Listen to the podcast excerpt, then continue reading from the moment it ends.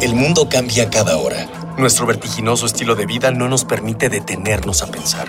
Compramos, rentamos, vendemos, consumimos.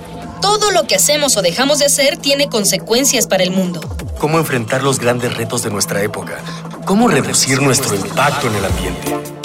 El Programa Universitario de Estrategias para la Sustentabilidad, pues, y Radio UNAM presentan Ambiente Puma.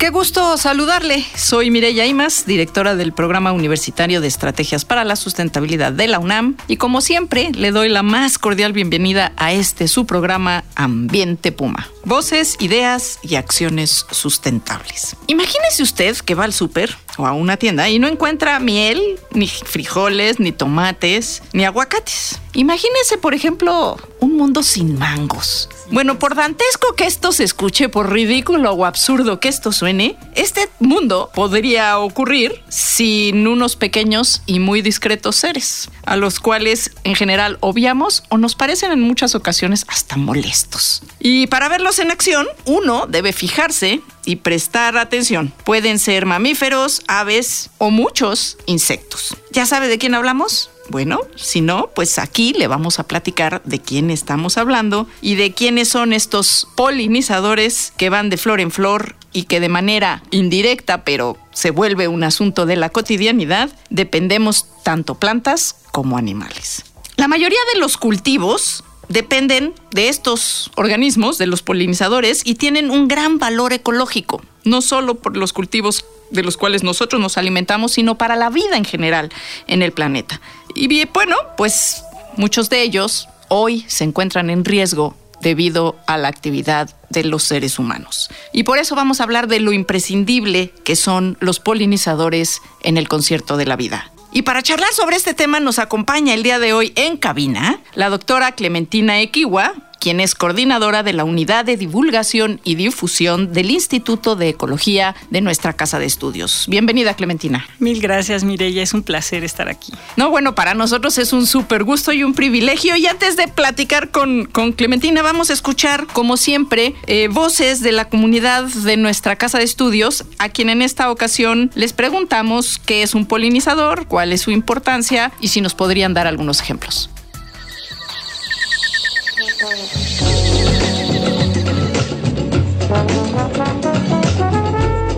¿Qué es un polinizador y qué importancia tienen?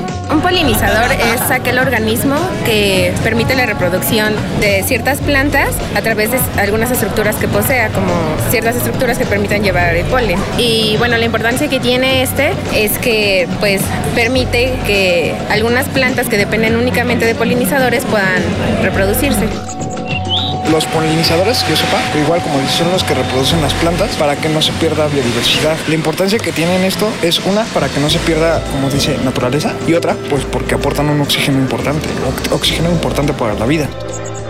Un polinizador es un agente natural o ambiental que puede transportar el polen de una planta a otra planta. ¿Cuál es la importancia? Pues eh, para la planta es importante en, términos reproductivos porque da la oportunidad de tener mayor variabilidad genética. En términos de, de ganancia para los polinizadores, pues es obtener la recompensa que le ofrece esa planta, que es su alimento.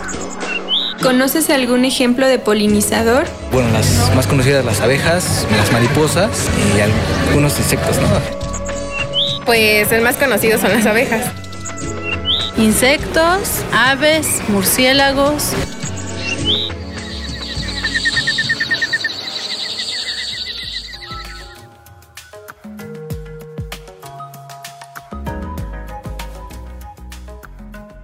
Bueno, pues ya escuchó usted la voz de algunos jóvenes de esta universidad, en este caso de la Facultad de Ciencias, quienes por supuesto y qué bueno que están muy bien informados de qué son los polinizadores. Y vamos a hablar con Clementina Equiwa de qué hablamos cuando hablamos de polinizadores. En el caso de, los polinizadores eh, bióticos, digamos, hablamos de todos los organismos que llevan el polen de una planta a otra cuando se trata de, plantas que tienen los sexos separados, pues de cualquier manera que transportan el polen hacia las flores, ¿no? De, las flores femeninas o hacia los órganos reproductores femeninos, ¿no? Mueven el polen entre una y otra planta. Y como por ahí dijeron, efectivamente, gracias a esto se logra tener diversidad genética. ¿Qué grupos de organismos son polinizadores? Es eh, importante, creo, mencionar un poquito que también el viento y el agua pueden jugar un papel importante en la polinización, ¿no? En algunas plantas, por ejemplo, en el arroz o en el trigo, el polen es transportado por el viento. En muchas de las plantas que nos ocasionan las famosas alergias. De,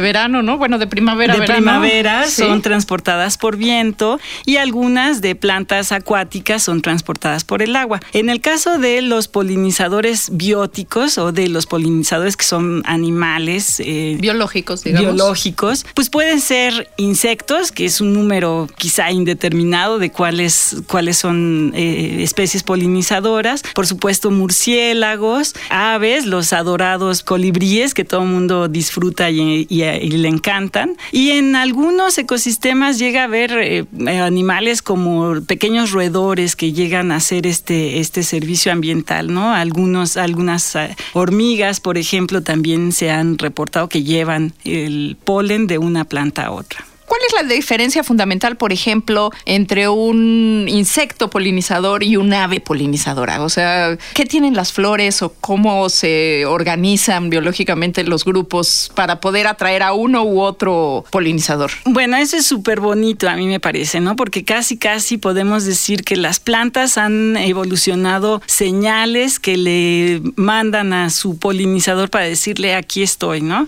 Entonces, por ejemplo, eh, los colibríes que que, como dije, todo mundo disfrutamos, buscan flores que sean llamativas, principalmente rojas, que tengan forma tubular y que tengan los estambres pues bastante expuestos, de tal manera que cuando pasa el colibrí volando y, se acerca a la planta puede meter un poquito su pico y un poquito de la, de la cabeza y se embarra o se, se cubre de, de polen y así lo puede ir llevando a otras plantas. Los murciélagos, por ejemplo, que son nocturnos, por supuesto, a lo mejor no les importa el color, pero sí les importa el olor, el olor ¿no? Entonces, las plantas que son polinizadas por murciélagos tienden a tener un aroma un poco más fuerte, producen de hecho, hay algunas que huelen muy mal. Eh, no necesariamente. Eh, eso podría ser, por ejemplo, las moscas, ¿no? Las moscas que polinizan algunas plantas sí buscan plantas que apestan literalmente a carroña, ¿no? o sea, para nosotros no sería realmente atractivo. Y, por ejemplo, las abejas buscan plantas en las que se puedan posar, ¿no? Entonces yo digo que buscan pistas de aterrizaje. Entonces, si se fijan en una margarita, que es una, un conjunto de flores, bueno, hay un espacio en el que la, eh, la, abeja se puede posar y puede ir buscando en cada una de las florecitas que conforman una cabezuela de margarita, ¿no? Y Entonces son varias señales. Son, y ahorita vamos a regresar a este, a este tema. Antes les recuerdo que, como siempre, estamos recibiendo sus opiniones, sus comentarios, sus sugerencias. El día de hoy, a las primeras personas que se comuniquen con nosotros, les vamos a regalar un ejemplo un ejemplar, perdón, de la historia humana del origen a nuestros días y eh, tiene que contestarnos una pregunta que dice así, tres alimentos cuya producción dependa de la labor de los polinizadores. Si identifica usted tres cosas que se come, que dependa de la labor de los polinizadores. Como siempre estamos en Twitter, en arroba UNAM Sustentable, en el Facebook e Instagram en Sustentabilidad UNAM, o bien en el correo electrónico ambiente.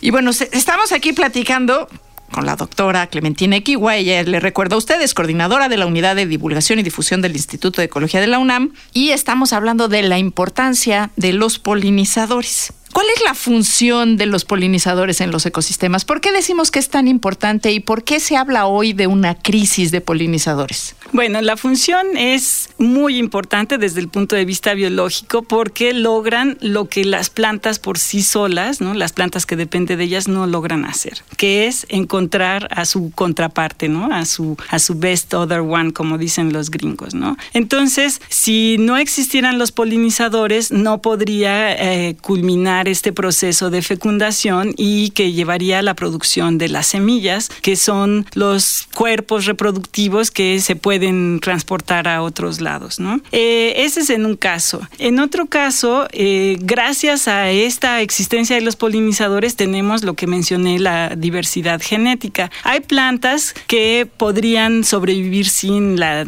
existencia de los polinizadores porque tienen en la misma flor a los órganos reproductores masculinos y femeninos. Entonces caen ahí y bueno, podrían producir flores. Pero si no existieran los polinizadores que traen plantas, de, eh, perdón, polen de distancias mayores, no se lograría esa diversidad genética. Así es, empezaríamos a tener cada vez organismos muy iguales. Idénticos, ¿no? Y eso pues siempre es un riesgo para la seguridad de una especie, ¿no? De la sobrevivencia de una especie. Exactamente. Eh, hemos hablado, vamos a hablar posiblemente más adelante de la historia del tequila o del mezcal. Es un ejemplo muy característico y muy bueno para esta ocasión porque resulta que el tequila, la producción tequilera depende de un monocultivo que toda la producción de agaves se hace por clones, por pedacitos de, por, por, plantas nuevas que produce cada planta adulta. Entonces los productores la separan de esa, de esa planta mamá y la siembran en todos sus campos de cultivo.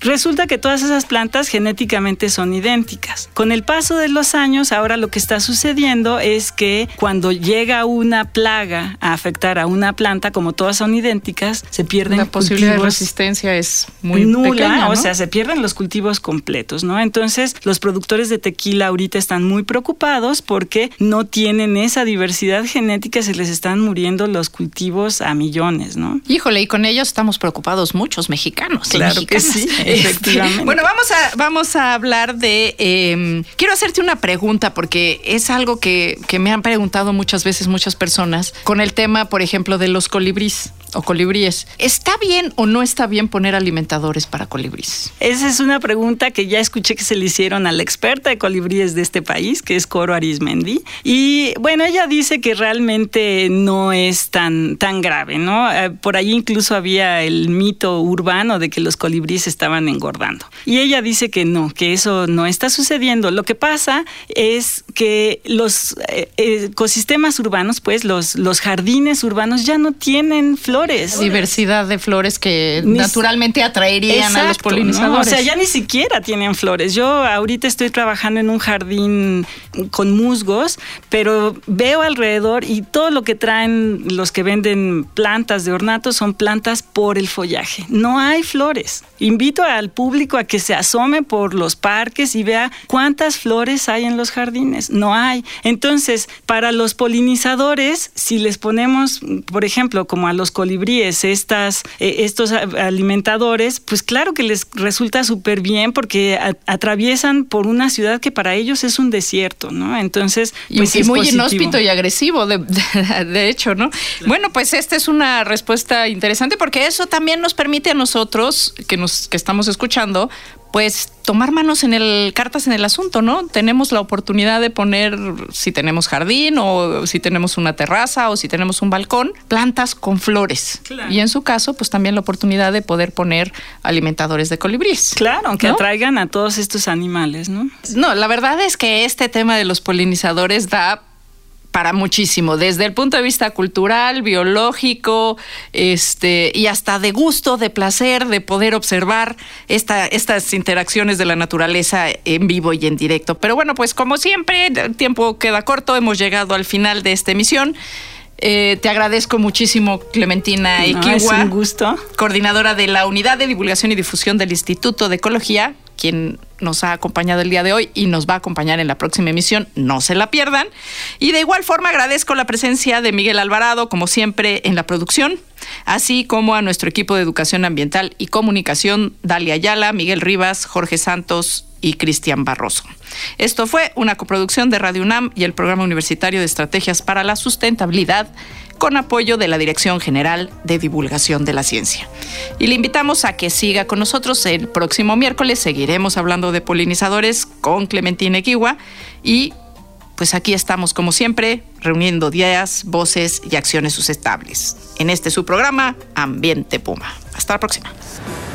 Una pequeña acción. Un cambio de actitud. Nuevos hábitos. Y nuevas formas de entender y relacionarnos con el mundo. Paso a paso. Aportamos un granito de arena. Para construirnos un futuro. El Programa Universitario de Estrategias para la Sustentabilidad, pues, y Radio UNAM presentaron Ambiente Puma.